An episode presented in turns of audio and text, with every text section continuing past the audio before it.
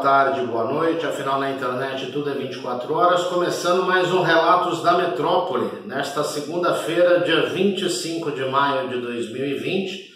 Um forte abraço a todos. Quero agradecer a participação de todos nesta semana em que o canal chegou a 100 inscritos. Vamos começando aos pouquinhos. A tendência é sempre crescer. Então eu quero agradecer a todos que têm visitado, que têm comentado, que têm curtido, enfim, e principalmente é, subscrito o canal, né, que faz com que o canal cresça. Relatos da metrópole desta semana, na última semana aqui em Portugal, que ainda nós temos limitações da questão do coronavírus, porque a partir da próxima segunda-feira, dia 1 de junho, é, Portugal vai entrar na fase 3 do desconfinamento, que aí é a abertura geral né, de todo o comércio, enfim, é, teatros, shoppings, cinemas, sempre observando que vai haver limitação de pessoas, vai haver a limitação da capacidade é, de, de, enfim, de permanência das pessoas no local,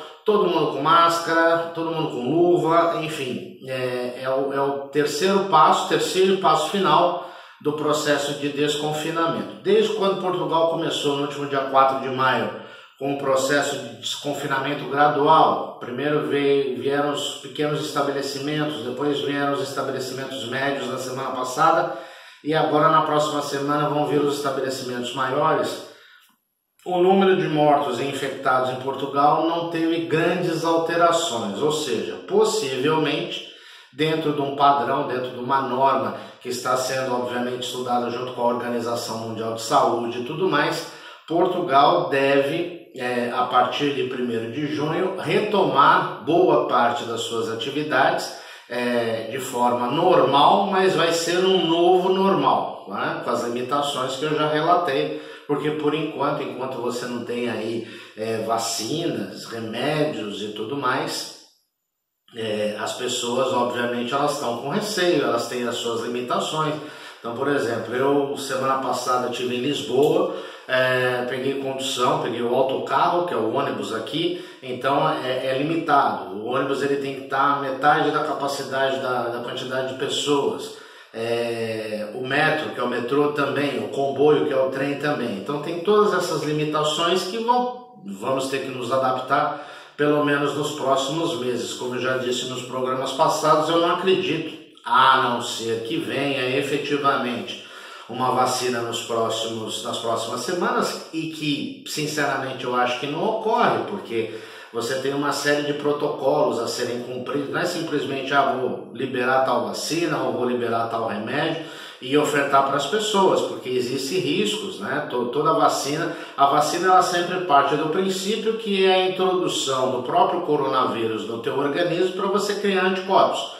Só que é um coronavírus é, é, modificado né, geneticamente, ou seja, menos poderoso do que o coronavírus original. Mas isso tudo, óbvio, tem que passar por um processo de, de, de estudo antes de que realmente as coisas é, comecem a fazer sentido em termos de vacina, em termos de medicamento.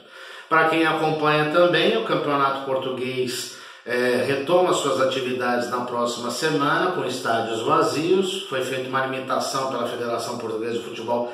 Não vão ser todos os estádios, é, alguns times vão jogar em estádios em Lisboa, outros times vão jogar no Porto, enfim, eles estão aí é, trabalhando com locais amplos para que possam receber os jogos sem, infelizmente, a, a, presença de público, ao menos por enquanto. Coisa que já vem acontecendo para quem acompanha, já vem acontecendo no campeonato alemão desde a semana passada, que o campeonato alemão é, teve a sua retomada, já foram duas rodadas, inclusive nesta terceira rodada aí nós temos o grande clássico, né, que é o Bayer Leverkusen e o Bayer, uh, Bayer Leverkusen, não, Borussia Dortmund e o Bayern de Munique que pode já dar um indicativo de quem vai ganhar o título da Bundesliga esse ano, mas enfim, é, esporte é uma coisa que vai demorar ainda um bom tempo para ser retomado com torcida, com tudo aquilo que a gente gosta, mas que infelizmente por enquanto não tem como fazer. Né?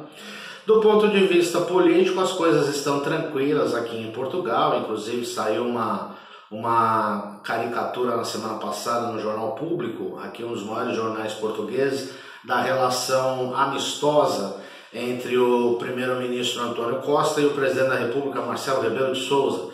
É, segundo consta, os dois trocaram telefonemas na semana passada, telefonemas aí de 15 minutos, e aí é, a ironia está como se fossem namorados, ah, desliga você, não, desliga você, etc e tal. O que mostra que é, Portugal também no aspecto político ele tem um controle da situação, mesmo com as eleições vindouras, né?